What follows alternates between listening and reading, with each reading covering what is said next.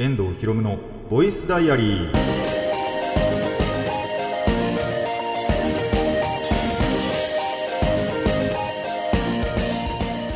ラジオの前の皆さんこんにちは。遠藤ひろむのボイスダイアリーパーソナリティの遠藤ひろむです。タイトルを直訳すると声の日記。僕の身の回りで起きたことを話したり時に何かしらの紹介をする雑談系の番組です。えー、リアルタイムで追ってる方はお久しぶりです。1ヶ月ぶりですね。1ヶ月ぶりですね。でまあそうじゃない方に関してはまあ1週ぶりということで 関係ないかもしれないんですけどもあのリアルタイムだと1ヶ月過ぎてますよと。何があったのかというとお金のチャージですね。あのー、ちょうどね1か,、まあ、1ヶ月前2ヶ月前から言ってしまうと。にえー、お金が底をつきまして、まあ、バイトはね、新しくその時点で始めてはいたんですが、ちょっとその、やはりね、給料とかが入ってくるまでは危なかったので、えー、1ヶ月間ぐらいね、ちょっとだけ、えー、お休みをいただきまして、まあ、さすがにね、もうあの、給料も入ったということで、えー、1ヶ月ぶりに復活いたしましたので、この1ヶ月ね、あのー、いや、まあ、すげえ、だからババイトですげえ頑張ってたんですよ。なんで、まあ、それと、まあ、プラスその合間で、あのー、1ヶ月もあればね、話題がめちゃめちゃ溜まってるんですね、今回。もう、あのー2回か3回に分けないといけないぐらい実は話題が溜まってるんでね。まあここからこの、まあ、8月中にはさすがに全部語れると思うんですけども、えー、そこの消化なんかをねやっていこうと思います。まあそのね1ヶ月というかお休みをいただいた間にまあ学生たちは夏休みだろうという感じでやはり職場にはねあのー、本当に平日の昼間から結構小学生とかがあのー、お店に来たりしてなんでこんな平日の昼間から来れるんだって思ったらあそっか夏休みかって なりましたね。冷静に。あの僕らにはそんなものはないんでね、まあ、むしろ僕は今まで半年間ぐらいずっと夏休みだったんでね。夏休みじゃねえけど。あの半年間祝日だったんでほぼほぼ。っていうこともまあ考えればね。あの考えればっておかしいか。あのー、まあ夏休みが当たり前になっているのかなと。宿題早く済ませてね。あのー、他をあとをねその後をね楽しく過ごしてください。僕は宿題は最後まで取っておくタイプだったんで、えー、最後の日に泣く泣くやってましたね。っていう感じで。あのー、まあ僕にとってはもう今はね本当に逆に夏休みとか関係なくなったんで、えー、これからもね頑張っていこうと思いますしまあその合間合間というかちゃんと休みの日はねあるのでそういう日にねこうやって収録もまた続けていこうと思います。まあこれからはまたなんかそういう特殊なことがない限り1ヶ月休みとかはまあほぼないはずなんで。あの確証は持てませんけどまたね1ヶ月。まあ例えばあでも1ヶ月休むこと多分これ以降はないかな。1週休むとかはねあのー、収録場の関係だったりとかまあ僕自身のあれだったりとかであったりしますが。まああとあれか。普通に病気したとかかな。で1ヶ月休むなんてことはあるかもしれませんが。まあそういうことじゃなければ特殊なことがない限りはね、えー、もうこれぐらい 長く休むこともないんじゃないかなと思いますので、えー、これからもねよろしくお願いしますと。いうことでえー、1ヶ月分ね貯めた話を していきましょう。遠藤ひろむのボイスダイアリー。今回はこんな1ページです。遠藤ひろむの遠藤ひろむのボイス。ボイスダイアリー。改めましてこんにちは。遠藤ひろむです。えー、まあ雑談を始めていきましょう。早速ね。で本当はですねちょっとここでねもう一発目でパック開放していこうかなって思ってはいたんですよ。あの、ウィクロスの新しいパックが出て、えー、それが電音部とね、コラボしたってことで、フェゾネディーバーウィズ電音部のパックを開封しようと思ったら、もうコンビニに売ってなかったんですね。っていうことで、今回は、えー、パック開封なしです。本当はここでね、パック開封して見事にフラグを踏んでいこうと思ってたんですけども、えー、それができなくなったので、普通に雑談を始めていこうと思います。まあ、あと、フェゾネディーバーに関してはね、まあ、ちらっとだけ言いますけども、あのー、まあ、でも、箱は開封しました。あの友達と一緒に。開封して、あの、見事に爆死したんで 4箱買ってね。4箱買って爆死してるんで、あのね、爆死って言っても、えっと、箱、なんだろう、その買った4箱からもう元は取れてるんですよ、確か。あの、売ったら何万もするっていうカードが出てはいて、ただそれが、僕別にいらないカードなんですね。僕はその電音部の方だけを求めていたのに、その、要はウィクロスオリジナルの方のキャラクターばっかり出ちゃって、で、えっ、ー、と、その特殊アートの電音部のやつが1枚も出なかったんで、まあ僕的には大爆死と。ただ、一般的に見ると、あの、元は取れてるんで紙箱だったっていう、そういう話ですね。感覚のズレが起きてます っていう箱をちょっと4箱ぐらい剥いたんで、えー、もうね、2パックちょっとここで剥きたいなって思ってたんですけど、えー、なんと、それはできないということで、まあ、ちらっとここだけでお話ししておこうと思います。箱は開封しましたし、あ、ただデッキはまだ組んでないですね。ただ、なんで、えっ、ー、と、これからデッキも組んでいこうかなって思ってるところなのと、あと、ウィクロスにですね、僕の友達が1人参入しようとしてるやつがいて、っていうのも、あの、ブルーアーカイブっていうアプリとのコラボが11月にあるんですね。あの、ちょっと前に2次3次ディーバって言って、本当にその2次3次のライバーさんがカードになってるのがだけが、えー、出るパックがあったんですけどそれと同じような感じで本当にそのブルーアッカに出てくるキャラクターたちだけが、あのー、カードになってるでそれだけが収録されてるっていうパックが11月に発売されるんですよ。でその僕とまあもう一人がねあのウィクロスやってるっていうのを知ってもともとブルーアーカイブをやってたまだ別の友人があじゃあ俺もウィクロスやろっかなっつって言ってきたんでまあその日のためにね、あのー、3ヶ月後ですけど 3ヶ月、今から考えて3ヶ月後ではあるんですけど、ちょっとそれに向けて、その新しいデッキ、まあ、電音部のデッキをね、あの作ったり、あとルールを思い出したりして、まあ、2時3時でも相手できるなっていうところではあるんで、えー、やっていこうかなというところですね。っていうのが、まず一つの話題でした。パック開封したかったなって思いましたけど、まあ、それは残念です。あの、残念だということで。まあ、なんか皆さんもね、仮にウィクロスをやっていて、まあ、そこから電音部に入るっていう方は、確か電音部のね、あのー、ツイッター X か今は X 見ると確かあのー、それの情報も載ってたはずですしそのなんだっけウィクロスから参入してきた方へみたいな初心者向けページみたいなのも確かありますしまあ逆に電音部だけが好きだったっていう方はそこからねあのウィクロスにつながるきっかけになると思いますのでちょっと双方相互でねあのー、共有していただけたらと思います。そうでブルアカのその情報公開された時にやっぱり思ったんですけどカードゲームとそういったなんだろう規制の版権のコラボってすげえ強えなって思うんですよね。多分一番最初にやったのがバトスピなのかな？ちょっとその辺わかんないんですけど。でそのアニメをそもそもそのそれがあること前提で組まれてる例えばバイス・シュバルツだとかあと今だとリバースとかあたりは割とそのアニメとかまあ今までのね既製品のコラボ規制版権のコラボっていうのがやっぱり元になってるんでそれが強みでもあったんですけどそうもともとがそうじゃなかった。それこそバトスピだとか今回のウィークロスだとかあとなんだっけなあシャドバなんかもやってるかよく。とかまあ MTG もねもちろん最近やってるんですけどやっぱそういうコラボが出た時ってそのもともとそっちの版権を好きだった人たちが参入してくるきっかけに絶対なると思うんでで人口が増えるっていうのはやっぱりいいことなのかなでしかもそれまあ、比較的多く売れてるんじゃないかなとは思うんですけど、まあ、その辺はわかんないんですけど、データとか見てないんで。ただ、そういうデータがつながると、やっぱりその、これからもまたいろんなところとコラボしていこうっていうモチベーションにもつながると思うんで、やっぱ強いなって思いますね。現に、あのー、実体験、実体例1人いますから、僕の身の回りに。あ、てか僕もそうですね。ウィクロスに入ったのって2時3時とコラボしたからなんで。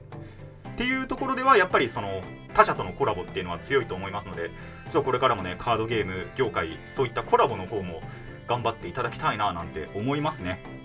っていうのが、えー、まあ一つの話題でした。まあこれ試した話題の一つではあったんですけどまさかこんなに長く語ると思いませんでしたね。ということで、えー、改めてねまた別の話題に移るんですがそんな1ヶ月休んでる間あの映画をねもうすでに2本見てるんですよ。なんでまあそのうちの片方をねえー、レビューをこれからしていこうと思います。前半はそれでいこうかなと思いますね。で見たのが何かっていうと東京リベンジャーズ2なんだっけ？運命？かな？決戦か決戦かえっ、ー、と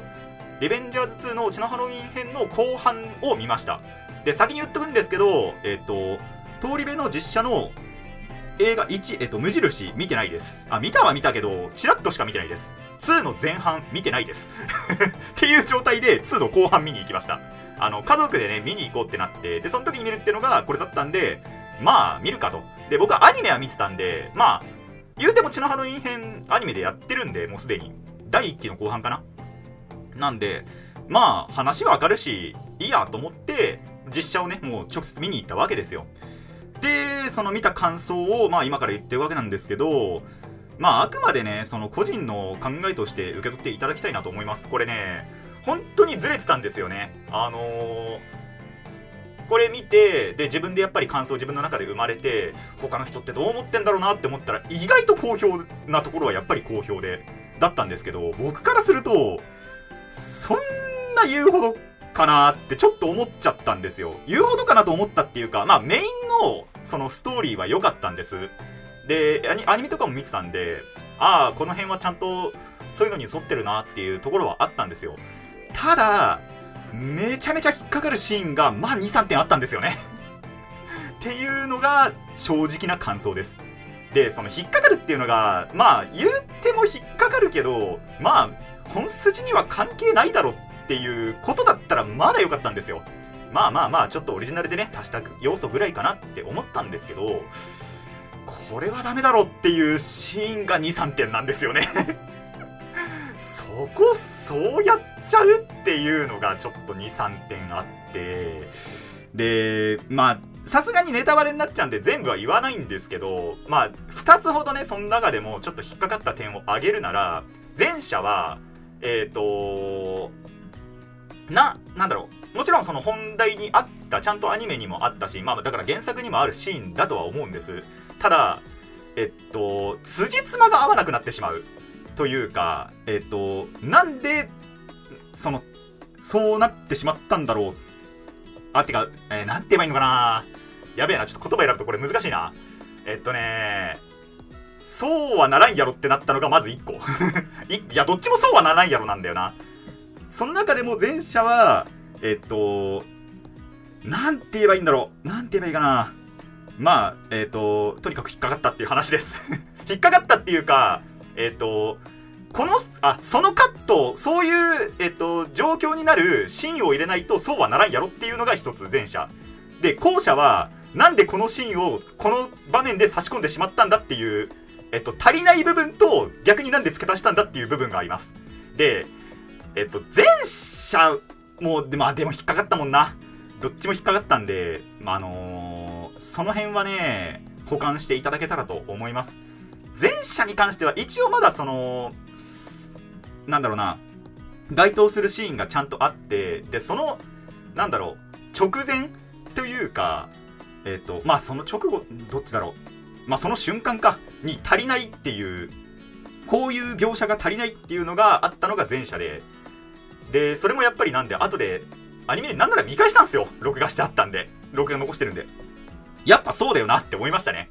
確かこのシーンでこのキャラがこうしてっていうのを覚えてたんですよなんとなく。さすがに全部は覚えてなかったんですけど100%は。ただ見返してみたらやっぱりそうだったんで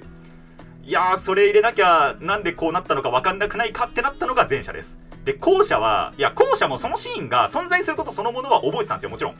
ただ本当に何の脈絡もなくなぜかそのシーンをいきなりパッて差し込んだんでなんでこのシーンでこうこのタイミングで差し込んだんだろうってなりました。後者はマジで打足です。前者は説明不足です。いや後者も説明不足なんですけど。っ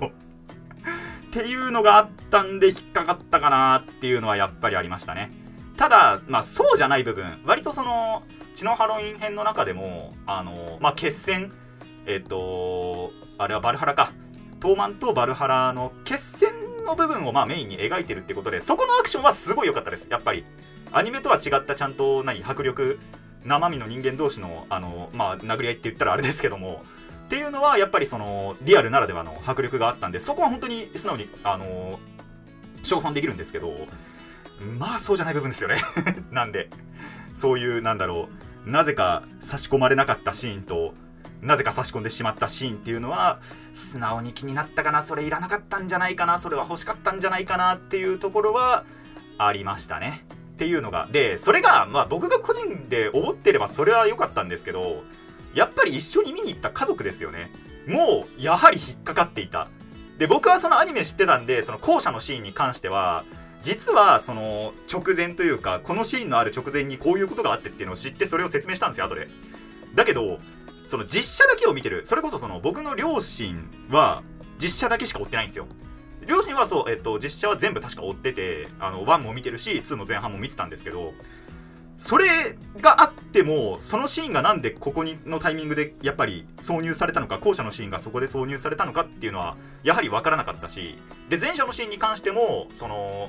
妹が一応フォローはしてたんですけどでもやっぱりその後で見返してみたらこうだったんだよねって説明したらあーってなってたんであの原作を読んでなくても引っかかるシーンはやはり23点存在してしまったんだなとは思いましたね。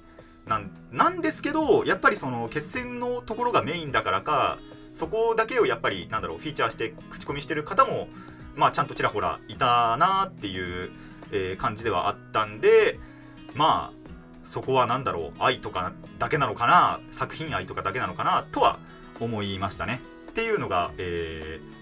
通り部2、えっと血のハロウィン編の決戦だったかな？の、えーレビューとなります。一応まあ僕個人の感想ではありますしあとけなしてるわけではなくてあくまで僕が素直に思った感想ではあるのでまあこれまだ見てないよと。でこれから見る予定はまだまだあるよという方はただまあその2点ぐらいに関してはちょっとあのー気をつけていただけたらなと思います。絶対引っかかると思います。あの原作読んでればなおさら。読んでたりあのアニメでも見てたりするとなおさら引っかかると思うんでそこだけは、えー注意してまあただあのーさっきも言いましたけどもアクションシーンとかに関しては本当にえー称賛できるところではあるので迫力あるシーンではあるので、えーぜひね見ていただけたらと思います。以上、えー、通り別の感想で、えー雑談もね前半はここで終わりましてまあ後半は後半でまた、えー、と1ヶ月間貯めた話題をしていこうと思います。以上雑談前半でした。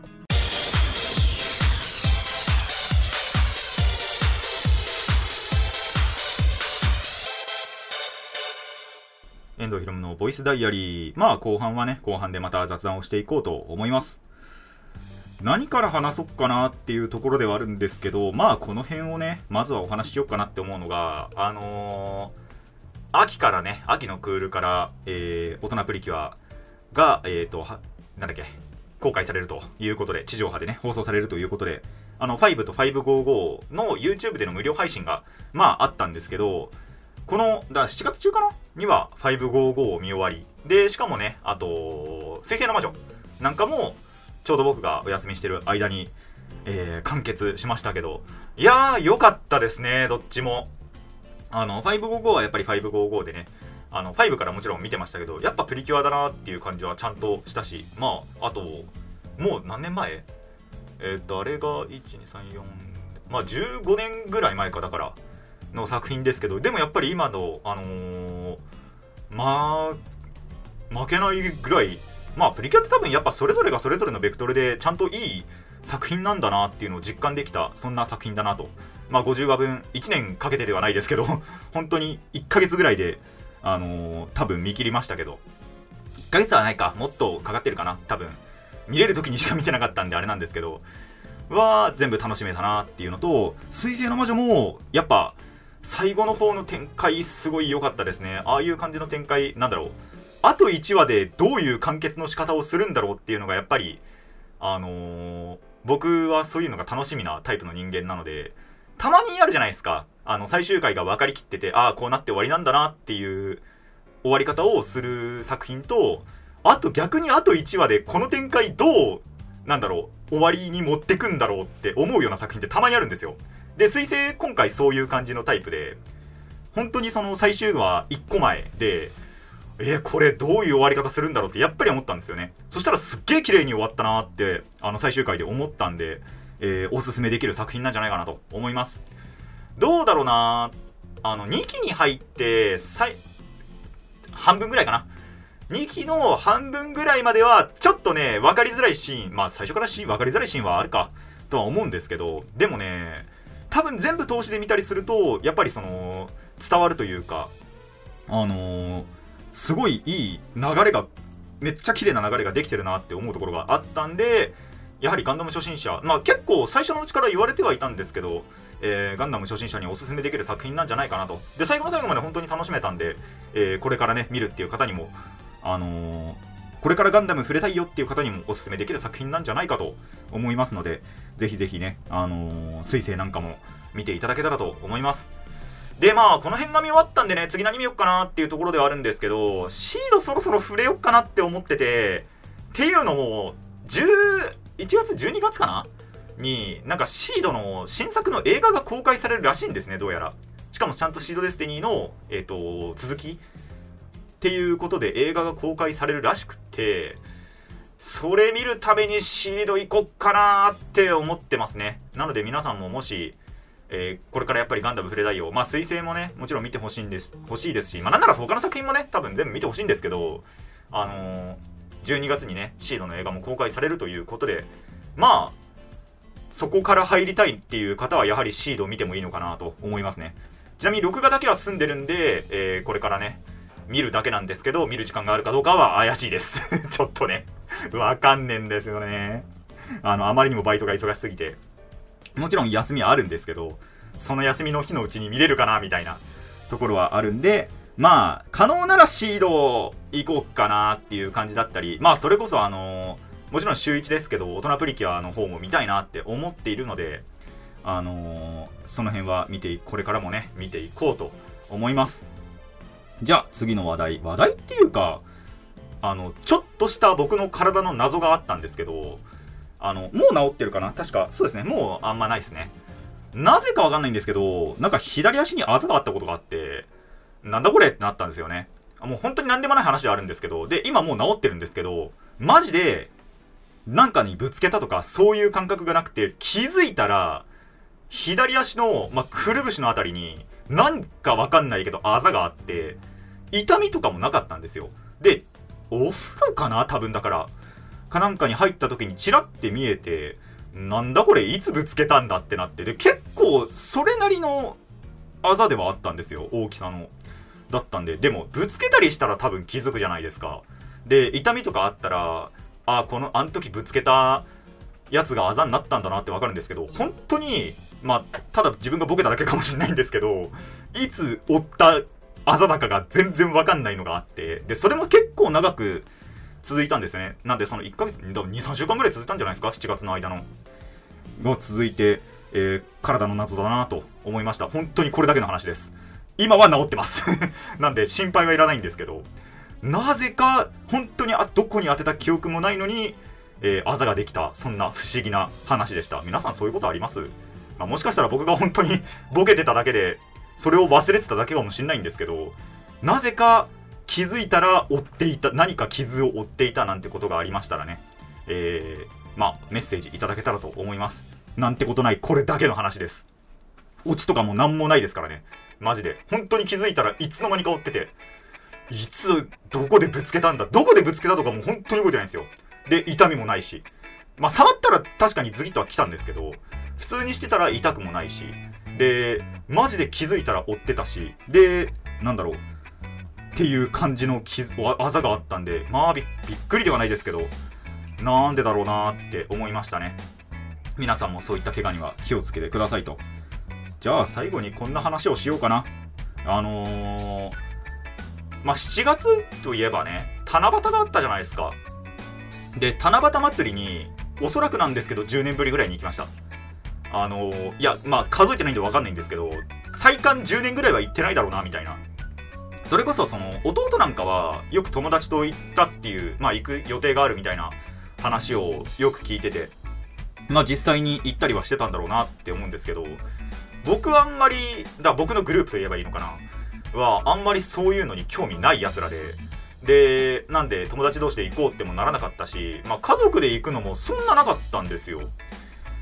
でなんでなぜか久しぶりにそう行こうってなって行ったはいいんですけど終わりかけ。お母さんの仕事終わりに合わせたらもう着いてすぐあの終わりのアナウンスが入ってほとんど楽しめなかったっていうね。もうぐるーってちょっとその辺回って夜ご飯食べて終わりみたいな。そんな感じの七夕祭りだったんですけど。いやでも本当に10年ぶりぐらいに行ったんじゃないかなって思いますね。10年なのかな？まあもしかしたらそれ以上かもしれないですけど。いや確かに最後に行った記憶があるのはもちろん覚えてるんですよ。ああなんかこれぐらいの時にこれぐらいの時っていうのは分かんないですけど。最後に行った記憶はちゃんとある。ただそれが何年前かが分からないみたいな。それぐらいぶりに七夕祭りに行きましたね。平塚の。そう。まあただ終わりかけでしたけど。平塚行くことそのものはねなんかちょいちょい本当にチラッチラあったんですけど七夕祭りを七夕祭りとして行くのもなんだろう久しぶりだったかなって感じはしましたね。まあ言ったら屋台とかがもうなんでほとんどなくってまあそもそも屋台をやってなかったのかな。で多分商店街の中にあるなんだろう複数のお店がたまになんかそういうお酒提供したりだとかまあ多分食べ物提供したりだとか縁日っぽいことは多分やってなかったんじゃないかなって思うんですけどまあそれに行けたりしてまあ久しぶりだったなっていう感じですね。あとなんか夜の商店街って雰囲気いいなって思いましたね。そうあまりそういうなんだろうことをするというかそういうところに出向まあそういう時間帯にそういったところに出向くことがまあなかなかないのでそういった雰囲気もいいななんて思いながらぐるーって歩いてそのぐらいの時だったらまだ涼しかったかなとは思うんですけどまあそんな感じでね10やおそらく10年以上ぶりぐらいの七夕祭りなんかも堪能しつつまあ家族との時間もね大切にしつつまあ今はもう結構バイトにね 打ち込まなきゃいけないっていう時ではあるんですけどまあそういったこともたまにはいいのかななんて思いました。皆さんもねなんか10年ぐらいやってないななんてことがあって久しぶりにやってみるとまあ何か発見があったりなんかもするかもしれないのでぜひやってみてください。以上雑談,、えー、雑談後半でした。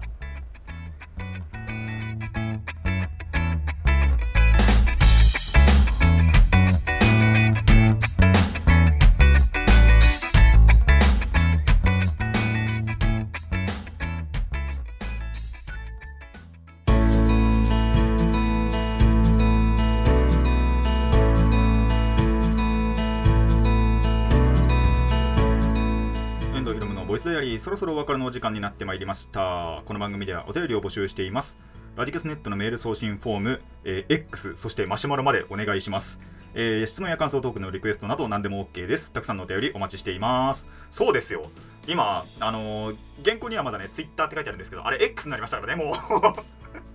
この休んでる間に、あれはまあ、なったのは8月ぐらい、8月行ったか行かないかぐらいの話ではあると思うんですけどこの収録までには X になってますからねあれ おもれなんか結構やっぱ騒いでる人いましたね。あの V の方たちとかでも。騒いでる人いたんであのー、面白いなと思いながら。あでそう。もう一個ねちょっとこれだけお話ししようかなって最後にこのエンディングのところでお話しするんですけどあのーだおそらくその前の僕が前働いてたところの常連さんなんだろうなっていうご年配の方からのねあの、ちらって声かけられたお話をしようと思うんですけどあの、ほんだもう今のバイトに行く時の